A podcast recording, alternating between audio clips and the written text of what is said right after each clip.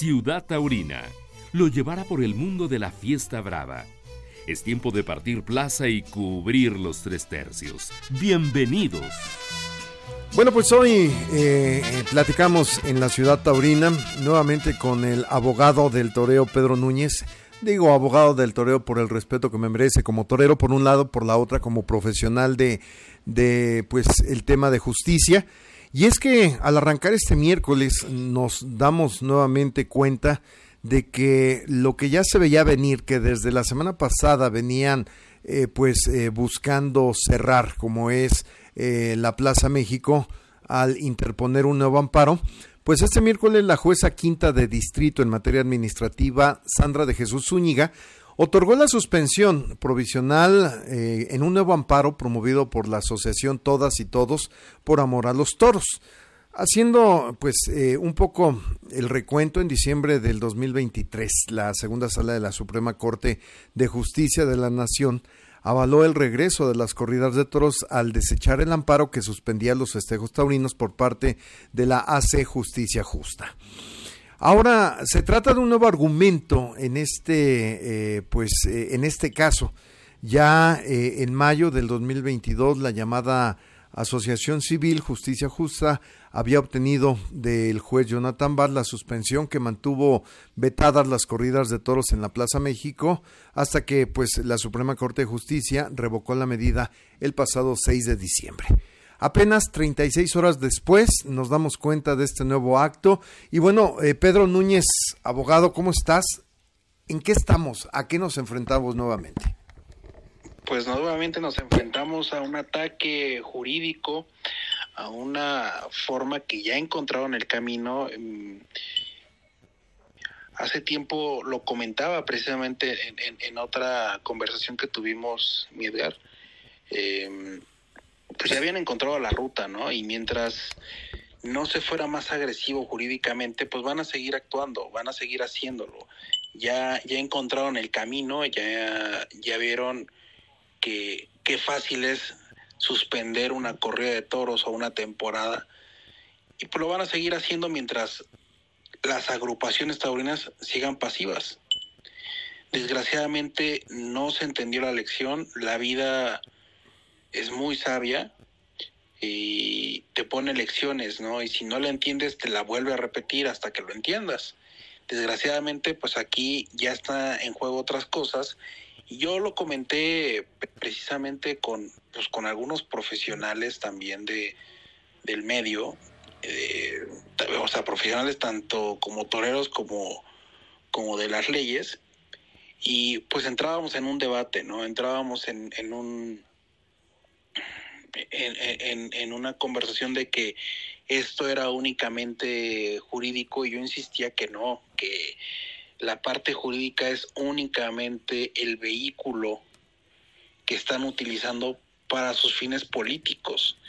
Y mientras como gremio, como sector social, no nos vean unidos, no nos vean fuertes, pues van a seguir los embates, van a seguir los ataques. Y, y de ahí que, bueno, pues esto se use también como un arma política por aquellas eh, pues fuerzas eh, políticas o sociales de izquierda que, que, al final se autodenominan progresistas, pero dentro de esa ideología progresista, pues impulsan las prohibiciones, ¿no? Yo creo que ninguna eh, libertad puede ser ni consultada y mucho menos prohibida. Y, y, al final de cuentas el toreo pues es una libertad que tenemos porque es algo que está regulado, que está, con, eh, que está eh, pues realmente eh, pues constituido dentro de las leyes de espectáculos, hay un reglamento taurino y, y, está avalado por, por, por esta legislación que, que si bien yo creo desde un punto de vista muy personal tiene que haber eh, actualizaciones y reformas a, esos reglamentos taurinos y esas formas en las que se lleva la fiesta, pues también se debe de proteger esa libertad que tenemos como, como gremio, como sector social, de elegir a qué espectáculo acudir y a qué espectáculo no acudir. Ahora, es contradictorio que esta asociación civil que la está respaldando un legislador del PRD, como es este señor Gaviño, se, se autodomine por amor a, a los toros, ¿no? Cuando el, el simple hecho de la prohibición, pues genera que no haya corrida de toros y al no haber corrida de toros, pues el toro no tiene un sentido de ser dentro de la crianza, ¿no? Entonces, pues están condenando por mucho amor que digan que le tienen a todas y todos este los animales y sobre todo como se denomina, ¿no? Todas y todos por amor a los toros, pues lo están condenando a la extinción al, seguir promoviendo la prohibición de las corridas. Oye, bajo esta situación, Pedro, eh, se, se, está alegando que existe una omisión en la ley, eh, la cual no ha sido reformada para ajustarlas a las reglas de la Constitución de la Ciudad de México sobre protección a los animales en los espectáculos públicos, ¿no? De hecho, eh, hizo referencia este diputado local, Bernardo Gaviño, que por cierto viene siendo nieto eh, perdón, viene siendo nieto este Gaviño de Bernardo Gaviño, aquel torero que a los casi 80 años lo mató un toro, él vivía del toro y, y él de ahí pues forjó lo que posteriormente ha dejado como dinastía a sus familias, ¿no?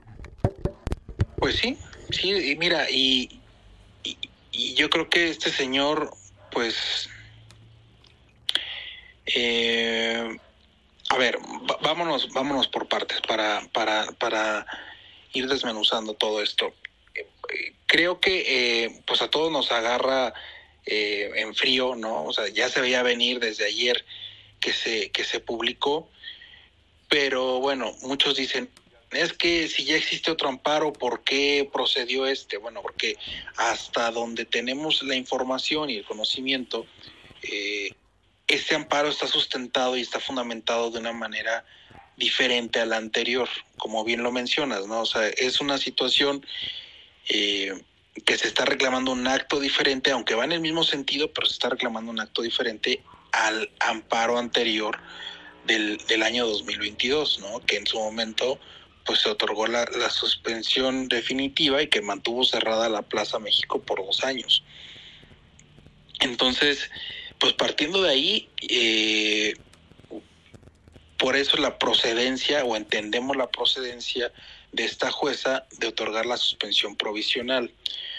Ahora, este señor Gaviño, pues fíjate la, la contradicción, ¿no? Teniendo un antepasado eh, torero y, y, viniendo, supongo, de, de, de una familia, pues a lo mejor ya no inmersa, pero sí involucrada por, por los antecedentes con la tauromaquia, pues este señor, pues yo creo que más que un legítimo amor por el tema de los toros y los animales, pues lo está usando como un medio, como, como un medio eh, político para eh, capitalizarse, para generar controversia. Y bueno, pues recordemos que también estamos en un año electoral. Y al final pues las corridas de toros son un tema controversial y, es, y, esto puede generarle pues un posicionamiento político en la ciudad importante sin importar sobre qué corriente política venga, ¿no? O sea, yo creo que este señor está actuando más sobre para dónde se mece la canoa que persiguiendo a lo mejor un interés legítimo que sea realmente la protección animal, porque ¿por qué no actuó desde un, desde un principio? Como lo hizo antes la asociación civil, ¿no? O sea, se hubiera manifestado, hubiera hecho, hubiera eh, tomado acciones desde un principio, pero bueno, viene el año electoral, vienen opciones de, de poder capitalizarse políticamente eh, eh, est estas acciones y bueno, pues ahí está el actuar, ¿no? Es, esa es la interpretación que yo también le veo y repito e insisto, la vía jurídica es el vehículo que van a utilizar ahora los políticos para atacar la fiesta y ponerse en el foco de la opinión pública. Porque antes de que este señor metiera el amparo, ¿cuánta persona, ¿cuántas personas en la ciudad tan siquiera lo ubicaban? A ver, hoy. Eh, mira, si me permites. Sucedió en Ciudad Taurina. Hay que recordar que Bernardo Gaviño, en el mismo recinto de la, de la este, pues, eh, Cámara Local de Diputados, fue agredido por Jesús Sesma, el que ha venido promoviendo desde hace años el tema. Recordarás, y todo el mundo incluso hasta lo defendió, le tiraron unas patadas, ya se les olvidó, pero hay que, hay que tener memoria. Le tiró unas patadas Jesús Sesma, salió víctima y hoy se convirtió en victimario, ¿no? Porque él fue el que votó en contra de aquella resolución. Pero, pero eh, es lo que te digo. Entonces, ¿dónde queda la congruencia? ¿Dónde quedan los escrúpulos? ¿Y dónde queda esa identidad y honestidad que debes de tener también como legislador. En su momento fue atacado por Jesús Esma por haber votado en contra de las iniciativas que este señor es conocido, que es un acérrimo antitaurino y que busca desde sus posiciones y, y, en honor a la verdad, yo no sé por qué sigue siendo diputado Sesma. O sea, va a ser parte ya del inventario del Congreso de, la Ciudad de México. Chapulines. pues no, y, porque no tienen otra forma de vivir. Y vamos a, vamos, a hablar eh, a plata pura, Edgar. estos personajes son sanguijuelas de la política. ¿Por qué? Porque viven del erario, no hacen otra cosa y solamente de esa, de esa manera se pueden mantener vigentes. Dime qué iniciativas realmente sustanciales han hecho. Hay cosas más importantes en el país que, no eh, sobre las corridas de toros.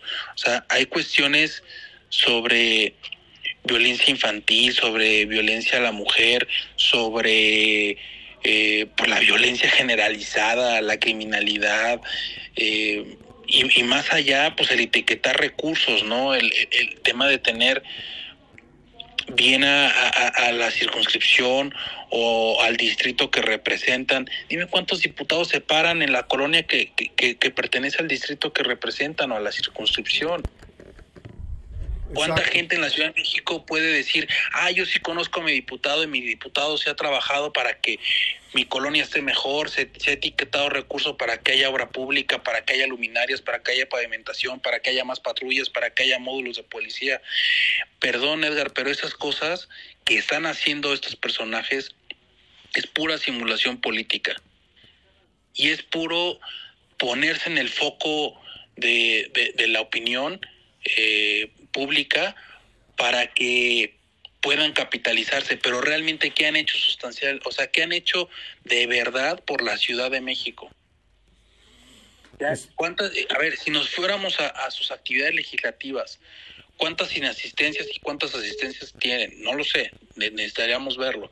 Pero desde ahí partir, ¿no? ¿Cuántas veces acuden al Congreso? ¿A cuántas sesiones se han presentado? ¿Cuántas iniciativas han propuesto? ¿Cuántas, o sea, qué han hecho como legisladores para que tengan esa autoridad moral de querer imponerse sobre una ideología del resto de la sociedad de la capital y del país?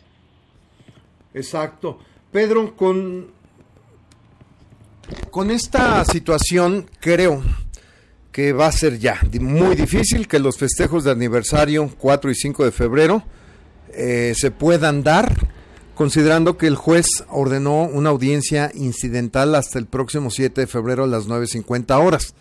Además, eh, en esta instancia, eh, pues un tercer afectado ha quedado fuera para demandar, o sea, ¿quiénes los aficionados, la misma empresa, para poder ejercer una acción de justicia y levantar la voz, ¿no? Mira, desafortunadamente la, el, actuar de esta jueza pues está dejando en estado de indefensión a los terceros afectados. Como bien dice la empresa, los aficionados, los actuantes, hablamos de, o sea, y no solamente los actuantes, los empleados de la empresa. O sea, desde la persona que se pone a afuera de la plaza a, a revisar el, el acceso el boletero, el cubetero, el que, el, que está pendiente de, que la gente encuentre su lugar, el que riega el ruedo, los torileros, vamos, toda la infinidad de trabajos que genera la empresa en una sola corrida, también son, son terceros afectados, o sea, están dejándole sin, sin oportunidad de trabajo a estas personas que ya tenían ese, ese ingreso contemplado, ¿no? Además del tema de toreros, banderilleros, picadores, eh, ganaderos, todo lo que conlleva el desarrollo de una correa de toros. ¿Qué pasa si no se lleva la correa de toros? Bueno, pues el ganadero no va a poder lidiar sus toros y, y, eso implica que, bueno, pues o va a tener que haber una devolución de dinero de la empresa al ganadero y el ganadero pues se va a quedar con esos toros y eso ya le trae una pérdida económica porque el ganadero tiene que pagar sueldos de vaqueros, de forrajeros, de veterinarios, de, de todo lo que implica el mover un solo toro. ¿no? Entonces, es lo que esta gente no ve. Y esta jueza está dejando en estado de indefensión a esos terceros y está diciendo, bueno, pues hasta que no se solucione el tema en la audiencia incidental, voy a dar voy a dar la opción de que se manifieste un tercero interesado, pero de momento pues ya te suspendió las corridas. Exacto. Pedro, bueno, pues eh, por lo pronto ya hay una afectación y tendremos que volver a esperar qué pasa, ¿no? Y seguramente otra vez la vía la Suprema Corte de Justicia, aunque eh, ciertamente parecería algo y, y es algo que la gente debe de entender, no es la misma petición, es por otro ángulo que ronda sobre el mismo tema, la suspensión. Pues sí, desgraciadamente no podemos eh, ahorita como, como, bueno, ni la propia empresa puede hacer algo, ¿no? O sea, yo creo que aquí eh, sería más bien apelar a, a, la manifestación pública, a un posicionamiento tanto de empresa como de agrupaciones taurinas, como de aficionados, y pues dar a conocer la afectación que esto genera. Y, y, te repito, bueno, pues vamos a esperar porque si no se va a repetir otra vez ese andar ¿no? Te, como te decía, la vida es muy sabia y cuando no aprende la lección te la vuelve a mandar.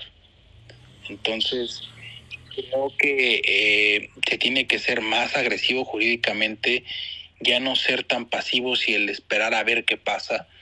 Creo que sí se tiene que, actuar de forma jurídica diferente en contra de estas personas que están promoviendo amparos a diestra y siniestra. Pues ahí está el de Guadalajara, también está cerrada la plaza de Guadalajara y así pueden cerrar la de León, pueden cerrar la de Monterrey, pueden cerrar cualquier plaza del país porque, repito, ya encontraron la ruta. Ahora, lo anecdótico, para cerrar, Pablo Hermoso le suspenden el día que se iba a despedir en Guadalajara y ahora le suspenden cuando iba a despedirse en la México. Pues sí, desgraciadamente, eh, pues no sé si el destino lo, ha manejado así. Vamos a esperar a ver qué pasa ahora el día 7.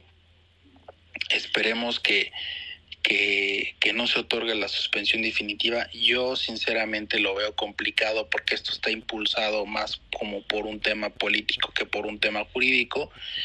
Eh, pero bueno, pues vamos a esperar a ver qué pasa el día 7. Está programada la audiencia a las 9.50 de la mañana del, de, del día 7. Vamos a esperar a ver qué pasa y, y, y, bueno, pues ahorita el acto reclamado es en contra de la alcaldía. La alcaldía tendrá que notificar a la empresa y la empresa decidirá pues qué es lo que, lo que va a hacer, ¿no? Pero repito, tampoco creo que los toreros tengan que estar a la sombra de la empresa, porque pues ellos también son personas individuales y tienen el derecho a manifestarse y se están violando sus derechos al trabajo, su derecho a la, a, a la identidad, su derecho al libre ejercicio de una profesión que es lícita. Hasta el día de hoy no es ilícito ejercer la tauromaquia, entonces ellos también tienen derecho a manifestarse y que, y, y, y que lo hagan. O sea, no solamente esperar a ver qué hace la empresa. Pues la empresa es la que organiza el espectáculo, pero pues ellos como, como, como afectados directos también, pues tienen el derecho a manifestarse. Exactamente, pues Pedro, te agradezco como siempre el poder un poquito aclarar la idea a todos nuestros amigos. No, hombre, pues un gusto y, y bueno, pues esperemos a ver qué pasa ahora el día 7. Estar pendientes y con gusto lo, lo comentamos, mi querido Edgar. Muchísimas gracias. Y nada más, eh, me gustaría concluir diciendo que la gente pues eh, ya está molesta, ya está afectada. Quienes viajaban de provincia para acá ya no pueden, ya no pueden cancelar hoteles, ya no pueden cancelar transportes, ya eh, al final de cuentas tienen una afectación. Eh, los profesionales ya tienen una afectación, la empresa ya tiene una afectación, esto es de afectaciones. Soy Edgar Mendoza, hasta la próxima emisión. Terminó la faena en esta ciudad taurina. Los invitamos para que se actualice nuestro portal. Hasta la próxima, Ciudad Taurina.